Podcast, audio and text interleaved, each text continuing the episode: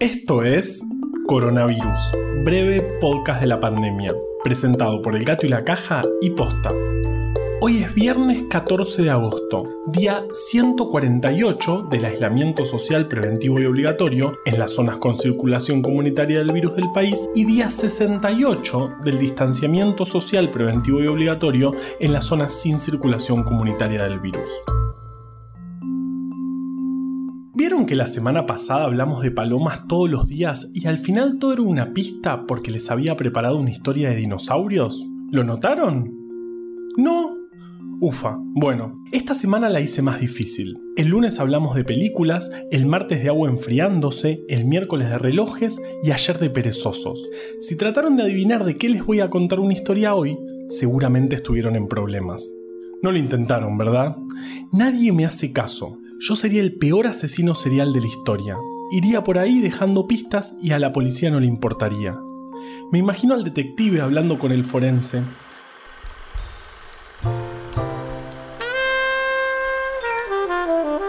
Ya es el sexto cadáver que encontramos con un gajo de mandarina en la boca. Eh, debe ser casualidad. ¿Ninguna señal del gato? Vendrá. ¿Por qué? No resiste. ¿Por qué? Es un ladrón.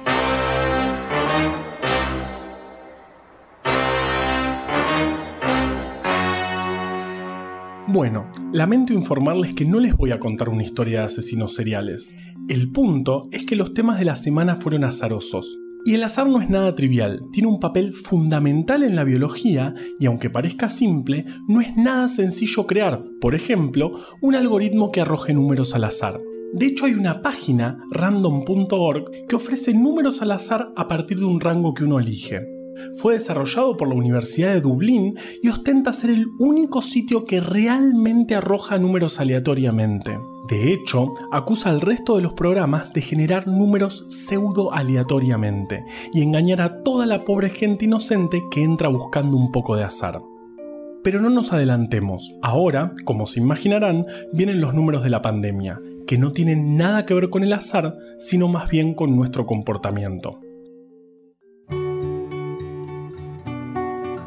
En Argentina se confirmaron 7.498 casos, que suman en total 276.072.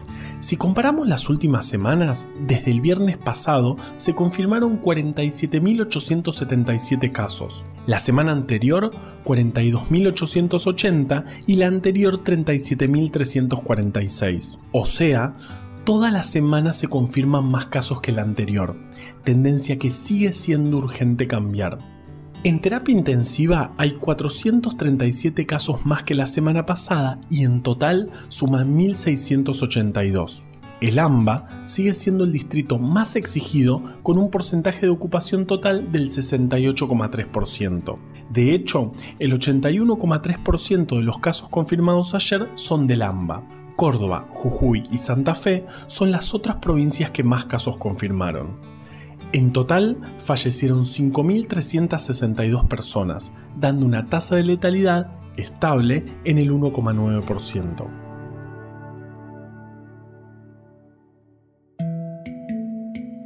Toda la semana estuvimos hablando de que los testeos aumentaron. Les contamos que hubo días en los que se hicieron más de 16.000 y que aún así el porcentaje de positividad siempre fue por arriba del 40%. Esto indica que la capacidad de testeo sigue sobreexigida. ¿Pero qué implica que la capacidad de testeo esté sobreexigida? Bueno, entre otras cosas, provoca retrasos en la entrega de los resultados de los testeos y por ende complica el rastreo de contactos, ya que pasan días desde el hisopado hasta que uno se entera de que es positivo. Por eso, se está considerando la posibilidad de empezar a diagnosticar solo a partir de los síntomas y reservar el diagnóstico molecular para los pacientes graves. El primer paso hacia esta modalidad se vio el otro día cuando, como te contamos, se incluyó en la confirmación de los positivos a las personas que tuvieran síntomas y sean convivientes de casos confirmados. Hoy habrá anuncios importantes porque se termina la actual fase de aislamiento. Los vamos a escuchar atentos y el lunes los vamos a comentar. Pero sea lo que sea, tratemos de salir solo si es indispensable. Ahora vamos con Vale que tiene una entrevista increíble.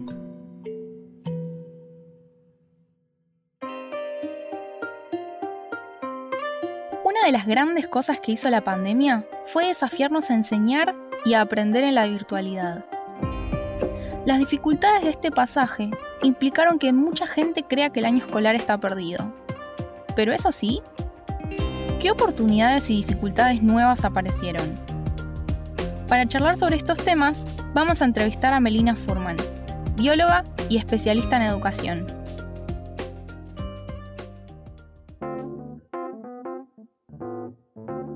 Se dice mucho que el encierro por la cuarentena afecta mucho a los chicos. ¿Qué es lo que desde tu experiencia ves que pasa y qué es lo que podemos hacer al respecto? Yo vengo trabajando mucho con, familias en estos tiempos de, pandemia y también tengo hijos chicos en casa y lo que veo es que hay cosas súper heterogéneas que están pasando, que, no les pasan a los chicos las mismas cosas, que depende mucho de la edad por un lado y también de, los chicos en sí mismos y también en cómo es la casa, dónde viven, cuánto acceso por ahí al aire libre tienen. Eh, me parece que hay, algunos chicos, sobre todo los más chicos que eh, de jardín y de principio de la primaria, que están bien en el sentido de que, están contentos de estar en casa más tiempo con sus padres, que, por supuesto extrañan la escuela y sus amigos, pero que están bastante en armonía con la situación. Por ahí los más chiquitos eh, no tanto en el sentido de que muchas veces necesitan más, más movimiento, más salir, pero eh, lo, que veo que, está por ahí pasando más fuerte es que sí, algunos chicos también de la misma edad sienten esta necesidad de, de salir más fuerte o extrañan mucho a los abuelos o extrañan mucho a los amigos y no les alcanza con esto de poder estar a distancia. Eh, o de, encontrarse un ratito de lejos en alguna calle o en alguna plaza, ahora que, de a poquito se empieza a poder salir. Eh, y con los adolescentes es, tal vez la población donde están pasando cosas un poco más, más complicadas con esta cuarentena que se extiende, porque justamente la etapa de la adolescencia es la etapa de poder empezar a desplegar las alas, de poder empezar a viajar solo, a salir, de estar afuera con los amigos y, y eso se vio cortado de un día para otro con, el aislamiento. Y si bien parte de, esto se resuelve generando espacios de contacto, que en general son espacios mediados por la tecnología, ¿no? Estar juntos jugando un juego de red, o charlando, chateando, o, viéndose a distancia. Eh, esto es algo que por lo menos con, las familias de adolescentes con las que estoy en contacto cuentan como más fuerte, ¿no? de, la, de la necesidad de, de las ganas de que esto se termine pronto. ¿Y qué podemos hacer? Bueno, varias cosas, pero la primera es tratar con los adolescentes, darles esos espacios de privacidad que muchas veces necesitan, de poder estar con los amigos a distancia, respetar, respetar esos tiempos y espacios. Con los más chicos, también ayudarlos a, a buscar la manera de estar con los abuelos, con el resto de la familia, este, a distancia, jugando. A veces es difícil, por ejemplo, que los chicos más chicos eh, hablen por teléfono con los abuelos y les cuenten cómo están, pero algo que por lo menos a mí me da resultado es que jueguen a distancia, que jueguen al tutti frutti, que jueguen al ahorcado, que los abuelos les cuenten un cuento, que haya alguna excusa para estar con otros a distancia. Y por supuesto, tratar, es difícil, pero tratar en la medida que se pueda de generar espacios eh, de ocio, de estar todos juntos en, el día a día, de generar rutinas donde haya momentos que hagamos cosas lindas, que por ahí cocinemos con los chicos, que por ahí juguemos a juegos de mesa, de buscarle cierta forma a, estas, a, esta cuarentena que es tan larga para que haya algunos momentos de, lucecita, de pasarla bien juntos durante el día. Y más desde el lado de la habitualidad de la escuela, ¿Cuáles son los desafíos que se enfrentan los docentes y alumnos en la pandemia para intentar seguir enseñando y aprendiendo en la virtualidad? ¿Es realmente un año perdido, como están diciendo muchos? Está circulando mucho esto del año perdido y de vuelta es un año inédito, un año histórico en muchos sentidos, eh, en el que están pasando montones de cosas y son montones de cosas distintas. ¿no? Hay, un, un gran porcentaje de los chicos que está desconectado de la escuela eh, porque o no tienen conectividad o por ahí tienen conectividad pero, pero no tienen dispositivos o tienen algún dispositivo que se comparte en toda la familia. O sea, realmente la pandemia está desnudando las desigualdades en los hogares y eso es, algo de lo que hay que ocuparse urgentemente y también más fuertemente a la vuelta a la escuela, ¿no? Ir a buscar a todos esos chicos y chicas que, que todo, todos los pronósticos indican que va a haber mayor deserción escolar, que ya era alta en secundaria, eh, que la que teníamos, e ir a, ir a recuperar lo perdido. Eh, pero al mismo tiempo están pasando cosas súper interesantes en el sistema educativo, en las escuelas estatales y privadas de, todo el país, donde los docentes realmente en, tiempo acelerado se están reinventando y están, están encontrando maneras, por un lado, de sostener el vínculo, de estar cerca, desde audios de WhatsApp a videitos, a, a mensajes escritos, a maneras de sostener este vínculo a distancia, que es lo que hace que después el aprendizaje se pueda, se pueda generar. Y después maneras también interesantes de presentar los contenidos. Hay, un enfoque que, se, venía mencionando mucho en los congresos de, innovación educativa, que es el del aula invertida. Que, lo que dice es que la parte positiva de una clase, la información, los, alumnos lo pueden, en vez lo, pueden ver en video, ¿no? que puede ser el mismo profesor que se grabó explicando un contenido o un video de un especialista o una curaduría de cosas que hay dando vueltas en internet. Eh, recursos audiovisuales varios que lo pueden ver las veces que quieran y que el tiempo de clase, el tiempo cara a cara se usa para eh, tareas más, más ricas desde el punto de vista intelectual, ¿no? como trabajar en equipo, resolver problemas analizar información, etc. Y, un poco a la fuerza algo de eso está pasando, en el sentido de que muchos profesores están grabando, explicando contenidos, están recurriendo a, recursos para darle vida a lo que tienen que enseñar a partir de, los recursos que, digitales que andan dando vueltas por ahí. Eh, yo creo que no es un año perdido en, el sentido de que muchos docentes están llenando su caja de herramientas eh, como nunca antes de de aprender a usar las tecnologías digitales como, como aliadas del aprendizaje, algo de lo que se viene hablando hace muchos años, pero que no habíamos tenido como, como educadores de todos los niveles, la necesidad tan urgente e imperiosa de usar. Y por otro lado, los chicos están aprendiendo también algo difícil, pero pero algo importantísimo que es la, empezar a construir esos primeros ladrillos de, autonomía como aprendices, aprender a organizar sus tiempos, aprender a ver por dónde empezar, aprender a de a poquito autoevaluarse de cómo van. Esto es algo que también las escuelas de a poco empiezan a hacer, ¿no? esta, esta evaluación que, que empieza a tener otras formas. La prueba escrita a distancia ya no funciona, entonces hay que buscarle otras maneras eh, por las cuales los chicos puedan contar, mostrar lo que pueden hacer y lo que aprendieron. Así que estamos todos aprendiendo mucho en un año que va a ser, que está siendo difícil, pero que al mismo tiempo nos está dejando, te diría, ciertos, ciertos aprendizajes, como cuando la marea te lleva puesta y te quedan, cuando se retira, hay algunos pequeños tesoros que uno encuentra escondidos en, la arena. Hay algo de eso, creo yo, mirándolo con una luz positiva en el medio de, lo difícil que es esto, que, estamos eh, que, estamos capitalizando o que podemos capitalizar. Y con respecto a esto mismo, eh, ¿sabes si hay algún país que esté teniendo una mirada interesante con respecto a esto de abordar el aprendizaje a distancia? O sea, ¿hay alguna política pública, sea en este o en otros países, que esté siendo útil según tu criterio? Mira, en Argentina todas las provincias en mayor o menor medida empezaron a andar, a recorrer el camino de hacer buenas plataformas de aprendizaje remoto donde los contenidos están organizados ahí, hay, hay este, instancias de intercambio entre docentes y alumnos todavía incipientes, ¿no? Por supuesto, es algo que, hay que seguir fortaleciendo y, profundizando, que en, otras partes del mundo en algunos casos las tienen más, más desarrolladas, incluso de antes. No, te, no, te, podría mencionar un país en particular, pero sí hay redes de escuelas y hay hay mucho movimiento en pos de empezar a generar buenas plataformas de, aprendizaje remoto que creo que son interesantes.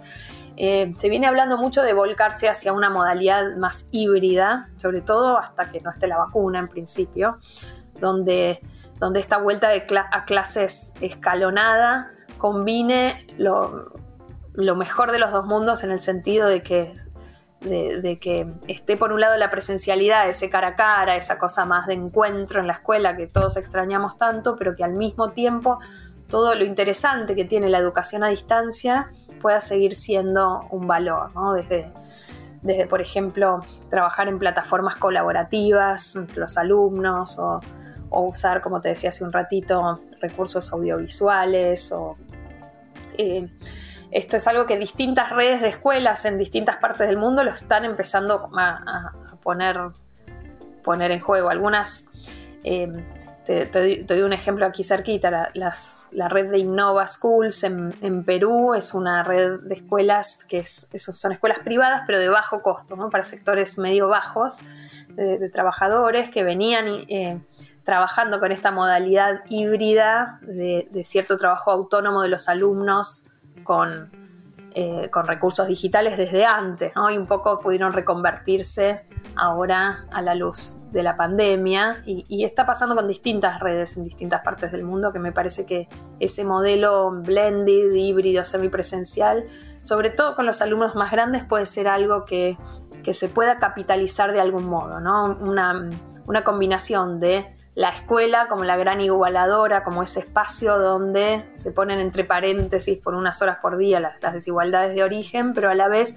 combinar con la autonomía y la flexibilidad que da este, este aprendizaje más eh, eh, utilizando, utilizando los recursos digitales. Y con respecto a esto que decías de la desigualdad, que, se está fomentando un montón teniendo en cuenta esto de la virtualidad.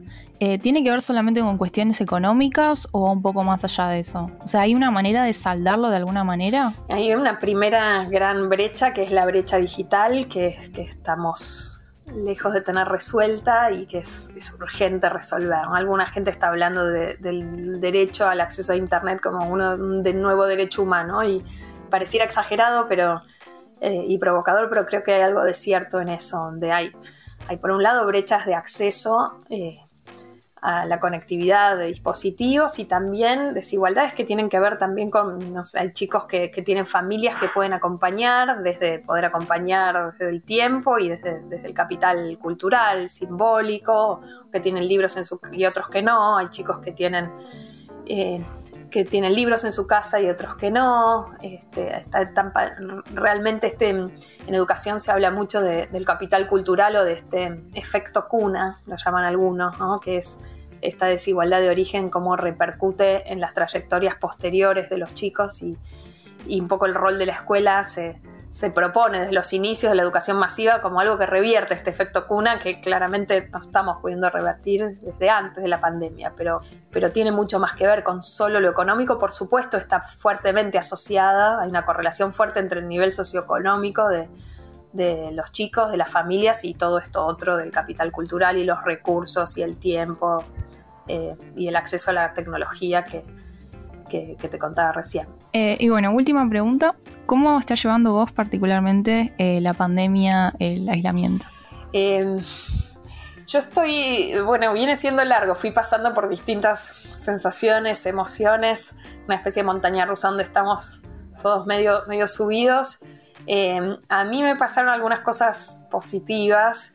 Eh, yo venía viajando mucho antes de la pandemia y trabajando un montón y estar en casa, bajar un cambio y salir de la vorágine, a mí me, personalmente me, me está haciendo súper bien, tener mucho más tiempo para estar en familia, con menos apuro. Hay algo de reconectar eh, con, lo más básico, con, lo más fundamental que, a mí me, está haciendo súper bien desde lo personal. Y de hecho vengo hablando mucho de esto con, con madres y padres. Parte de lo que yo venía haciendo, que era pensar cómo lo que hacemos en familia, más allá de la escuela, es tan clave para sembrar el amor por el conocimiento, a qué jugamos, de qué conversamos, un montón de esto sobre el cual yo venía escribiendo empezó como a tener otra dimensión ahora en pandemia, porque ahora estamos con los chicos todo el tiempo en casa, en esto de la educación remota. Eh, y entonces eh, empecé a conversar mucho estos temas con mucha más gente de la que conversaba antes en talleres, en conferencias y así, un poco buscando estos tesoros eh, que nos deja la pandemia lo que, lo que estoy encontrando por todos lados es un poco esa reflexión que, es la que a mí también me está pasando, ¿no? que es esta vuelta a lo, a lo básico, a reconectarse con, con los vínculos, con, con, esta plataforma para el resto de la vida, a mí me está haciendo muy bien y, y me da la impresión de que es algo que, que muchos estamos encontrando como resultado de este tiempo tan, tan loco, aislado que estamos viviendo. Hay algo que dice mucho la gente que trabaja en el desarrollo de la resiliencia, ¿no? esta capacidad de salir fortalecidos de una situación adversa. Y lo que dicen es que el, relato que uno se cuenta, la historia que uno se cuenta sobre una situación difícil es clave para ver cómo uno, uno la capitaliza, cómo de eso uno saca algo que lo pueda, lo pueda fortalecer para el más adelante. Entonces creo que vale el esfuerzo de ver, más allá de la situación en la que uno esté, qué es eso que estoy aprendiendo para ver, bueno, qué me llevo para lo que sigue, para lo que sea, que sea la nueva normalidad.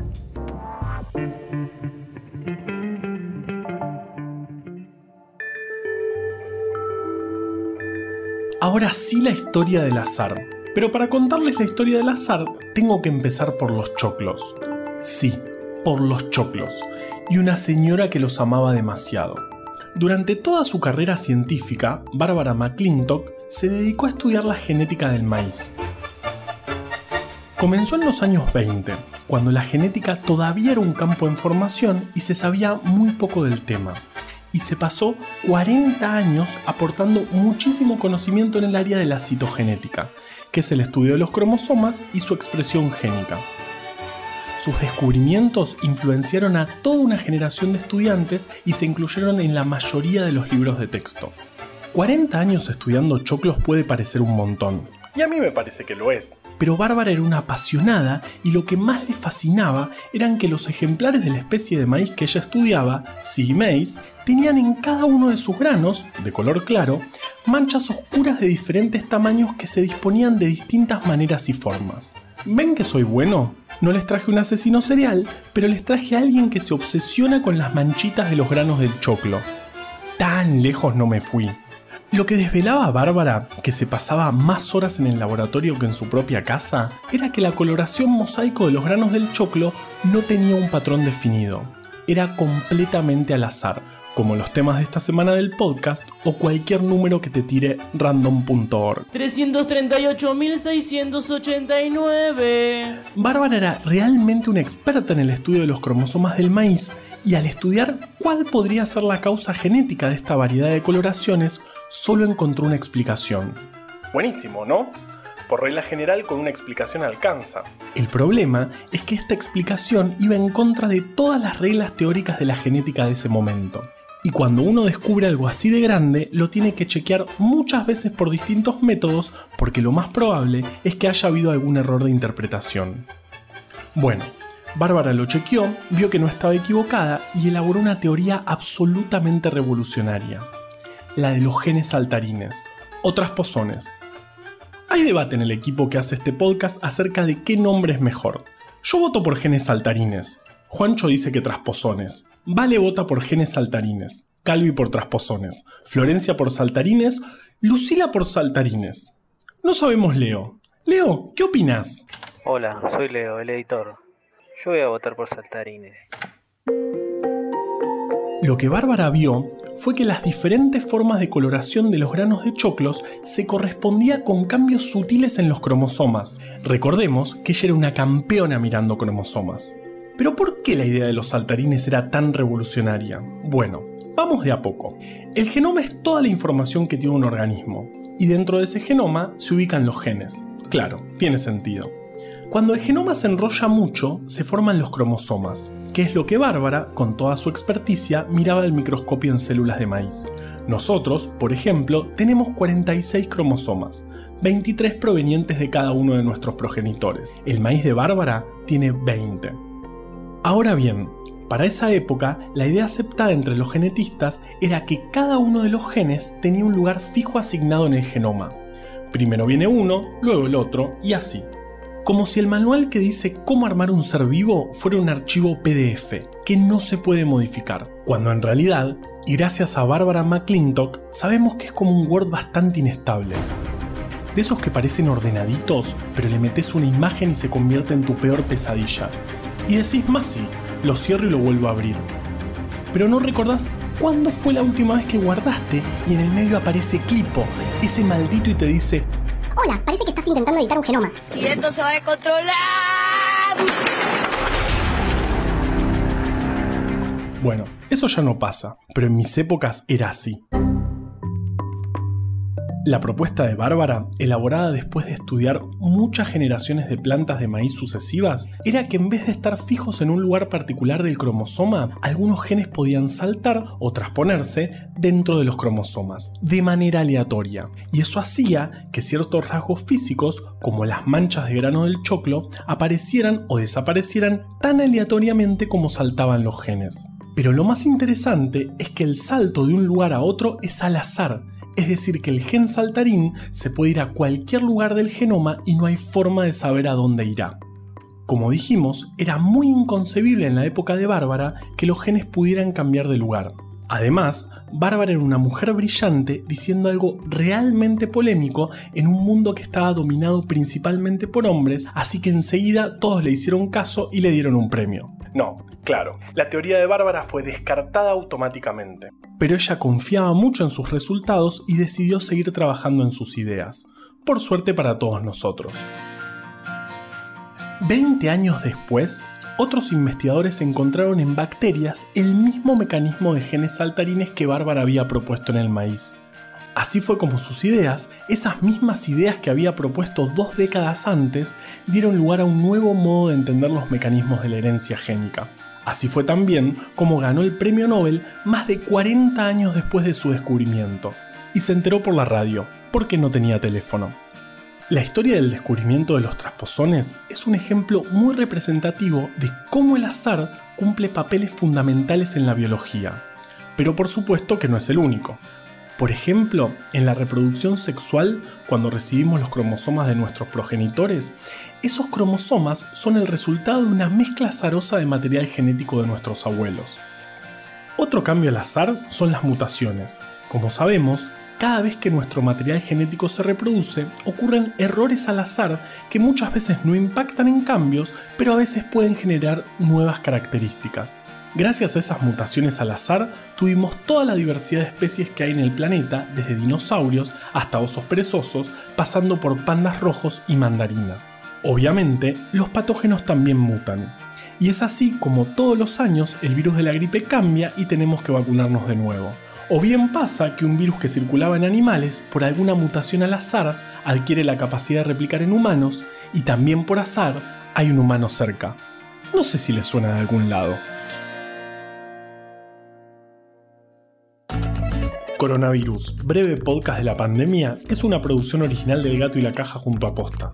Si vas a compartir un audio, que sea este. A la desinformación le tenemos que ganar en su cancha. Ayúdanos a que breve podcast llegue a todos lados. Este podcast lo podemos hacer gracias a bancantes. Ayúdanos a bancar estas iniciativas en elgatoylacaja.com barra bancar. Si querés leer más historias como estas, conseguí Breve Atlas Anecdótico de la Ciencia en elgatoylacaja.com barra tienda.